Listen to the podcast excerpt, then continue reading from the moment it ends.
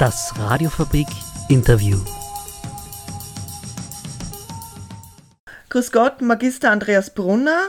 Sie haben die Co-Leitung vom Zentrum Queen, also Queeres Wien, Que Wien. Wir sprechen uns Queen aus. Äh, können Sie unseren Hörerinnen erklären, was Sie machen bei Queen? Äh, Queen äh, ist äh, ein Verein, ähm, der von der Stadt Wien auch gefördert wird. Äh, wir sind ein Archiv, eine Bibliothek und eine Forschungsstelle für die Geschichte von LGBTIQ-Personen in Wien und in Österreich. Das heißt, einerseits wir sammeln Material äh, von Dokumenten, Briefen, Fotos, Plakaten, äh, Informationsmaterial, Flyer äh, von äh, der Community. Wir sammeln auch private Nachlässe, Vorlässe. Wir haben eine umfangreiche Forschungsbibliothek mit über äh, 6000 äh, Bänden inzwischen. Äh, wir haben äh, eine große Zeitschriftensammlung, internationale Zeitschriften von den 1950er Jahren äh, bis heute. Das sind über 500 verschiedene Zeitschriftentitel in mehr als 25 Sprachen. Äh, da haben wir Komplett- oder Teilsammlungen und wir forschen auch hier, äh, also wir äh, erforschen auch die queere Geschichte mit Schwerpunkt äh, auf die Verfolgung im Nationalsozialismus. Das war in den letzten Jahren ein Projekt, das wir umfangreich betrieben haben. Mhm. Also Sie forschen auch generell äh, zu queerer Geschichte. Können Sie da äh, vielleicht ähm, ist natürlich äh, nur ein kurzes Interview, äh, aber können Sie vielleicht ein bisschen erzählen, wie, wie, wie da die Situation war im Nationalsozialismus für die Menschen? Kurz umreißen. Äh, Oder was, ja, also was anders war bezüglich, also was für die queeren Menschen anders war. Äh, die, äh, die Erforschung der queeren Geschichte ist über weite Strecken äh, eine Erforschung der Verfolgung von queeren Personen, äh, von äh, Menschen, die als homosexuell oder Transpersonen äh, identifiziert wurden. Äh, die Verfolgung ist strafrechtlich begründet. Von 1852 bis 1971 gibt es das sogenannte Totalverbot für gleichgeschlechtliche Handlungen. Äh, das gilt sowohl für Als auch für Frauen. Also es werden homosexuelle Männer wie lesbische Frauen äh, strafrechtlich verfolgt. Der Paragraph 129 1b. Äh, dieser Paragraph gilt auch die gesamte NS-Zeit über, nur äh, sozusagen ändern sich in diesen Jahren 38 bis 45 sowohl die Verfolgungsmethoden als auch die Verfolgungsintensität und die Verfolgungsfolgen. Ja. Das heißt, 1938 wird Gestapo eine zweite Polizeieinheit installiert äh, und es kommt äh, äh, bis 1939 äh, zu einer Vervierfachung der Verfolgungszahlen gegenüber der Zeit vor dem Nationalsozialismus. Das heißt, die Zahlen steigen rapide an ähm, und die Verfolgungsmethoden ändern sich. Äh, die Gestapo vor allem, aber dann auch die FIPO fühlen sich durch die durch die Zuschreibung, dass Homosexuelle als Volksfeinde definiert werden, werden als Schädlinge für die Volksgemeinschaft, wie es die Nationalsozialisten ausdrückten, ja, äh, fühlen sie sich auch äh, sozusagen angestachelt, äh, viel intensiver, aber auch mit Gewalt und Brutalität gegen Homosexuelle, vor allem homosexuelle Männer vorzugehen. Also 95 Prozent der Verfolgten sind homosexuelle Männer äh, in der NS-Zeit. Aber auch in davor und danach ändert sich äh, dieses Verhältnis äh, wenig.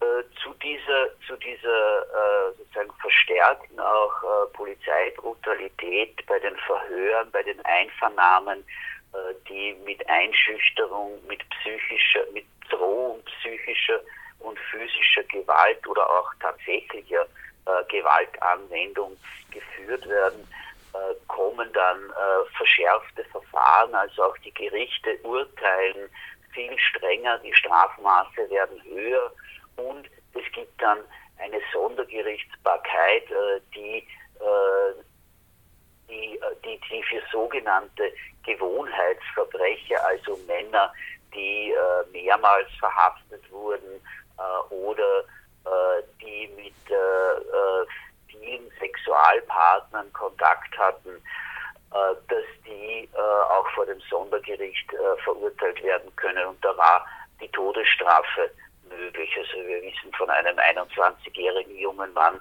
äh, aus, aus Wien, der am Landesgericht 1944 exekutiert wurde, weil er mit 18 verschiedenen Männern äh, Sexualkontakte hatte. Mhm. Mhm. Ähm, weitere Folgen waren äh, die sogenannte freiwillige Kastration. Also es war vorgesehen, dass sich äh, Beschuldigte die Strafe, äh, also hohe Strafen wie zum Beispiel Einweisung in ein Konzentrationslager, aber auch die Todesstrafe, ich sage es jetzt unter Anführungszeichen, ersparen können, ja, äh, indem sie sich freiwillig entmannen lassen. Diese Freiwilligkeit ist natürlich auch unter Anführungszeichen zu lesen. Ja. Wenn einem die Todesstrafe gedroht wird, äh, sozusagen von Freiwilligkeit bei der Entmannung äh, wenig, wenig sozusagen zu reden. Ja, dann ist es äh, auch ein, ein psychischer Zwang, äh, der äh, hier äh, stattfindet. Und die schlimmste Folge oder schlimmste Folge, eine, die am häufigsten auch angewendet wurde, war die Einweisung in ein Konzentrationslager. Mhm, mhm, mhm.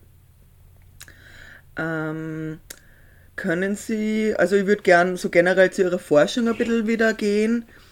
Ähm, was sind Schwierigkeiten, an die Sie stoßen bei Ihrer Forschung? Nun, einerseits ist es äh, oft äh, die lückenhafte Quellenlage. Äh, das trifft vor allem unsere Forschungen in den Bundesländern. Ja.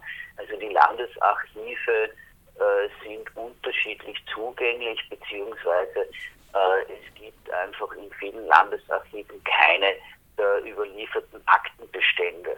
Das trifft zum Beispiel besonders für Salzburg zu. Ja. Es gibt kaum Quellen aus Salzburg, an denen man die Verfolgung äh, von LGBT-Personen äh, äh, sozusagen rekonstru auf, auf deren Basis man diese äh, Geschichte rekonstruieren äh, könnte. Ja. Wir haben ja kaum persönliche Dokumente. Äh, die Menschen, die in der NS-Zeit als Homosexuelle verfolgt wurden, äh, haben ja auch in der Nachkriegszeit nicht darüber gesprochen. Sie wurden ja weiter strafrechtlich verfolgt. Äh, ihre Haftstrafen, die sie in der NS-Zeit bekommen haben, wurden zum Teil in der Nachkriegszeit weiter exekutiert. Sie waren vorbestrafte Sexualstraftäter. Ihre Haftzeiten wurden nicht die, auf die Pensionszeiten angerechnet. Hätten sie als Wärter, als Aufseher im KZ gearbeitet, wäre das Arbeitszeit gewesen und äh, Zeiten, die für die Pensionsberechtigung herangezogen äh, wurden. Äh, das heißt, diese Menschen haben geschwiegen und wir haben nur die Dokumente der Verfolgung äh, aus denen wir diese Geschichte rekonstruieren können. Und wenn diese nicht erhalten sind oder äh, auch nicht zugänglich sind, ja, äh, weil äh, die Archivgesetzgebung auch Landesgesetzgebung ist und sich die unterschiedlichen Archive äh, äh, unterschiedlich öffnen für unsere Fragen, ja, äh, dann, dann wird es schwierig. Mhm. Wie gehen Sie, also wenn jetzt zum Beispiel Salzburgerinnen das hören, ähm, dann können Sie wahrscheinlich auch die, wenn Sie Unterlagen haben zu Hause, an Sie senden. Wie können Sie da äh, erzählen, wie Sie damit umgehen oder wie Sie das bearbeiten, wenn Sie da private ah. Unterlagen bekommen? Äh, bei privaten Unterlagen äh, ist natürlich immer die Frage äh, nach Persönlichkeitsrechten, äh, die schützenswert sind. Ja das muss man im Einzelfall dann auch mit den betreffenden Personen besprechen. was jetzt die Strafakten anbelangt, gibt es eindeutige rechtliche Vorschriften, wie hier mit personenbezogenen Daten umzugehen ist. Da ist der Datenschutz ein recht hoher. Ja, also äh, solange eine, eine Person nicht verstorben ist, äh, äh, gilt ein, ein quasi völliger, völliger Datenschutz, äh, wenn man den Tod einer Person nachweisen kann im Umgang mit diesen Strafakten. Äh, dann äh, ist es die Möglichkeit, diese auch sozusagen öffentlich zu erzählen, in Gedenkveranstaltungen auch deren Namen äh, zu nennen. An und für sich, äh, was jetzt private Unterlagen angeht, auch äh, von aus Nachlässen äh, oder äh, Schenkungen, die wir bekommen, ähm, haben wir haben wir sehr strikte äh, Richtlinien, wie hier mit dem Schutz eben von privaten Details, privaten Interessen umzugehen mhm. ist. Mhm. Ähm, genau, also es wäre eh schon die letzte Frage. Wenn man sich für Ihre Forschung interessiert, äh, wo kann man sich vertiefen? Gibt es Bücher, gibt es Veröffentlichungen der Forschung und so weiter? Ja, man kann sich äh, informieren. Wir haben dieses Jahr äh, eine richtige Publikationsoffensive gestartet. Es sind drei Bücher erschienen. Äh, eines heißt Queer Vienna. Das sind Aufsätze zur queeren Geschichte Wiens und Österreichs äh, in der Nachkriegszeit, also von den 1950er Jahren äh, bis in die unmittelbare Gegenwart, äh, Bewegungsgeschichte hauptsächlich. Und wir haben zwei Publikationen auch zur NS-Verfolgung veröffentlicht.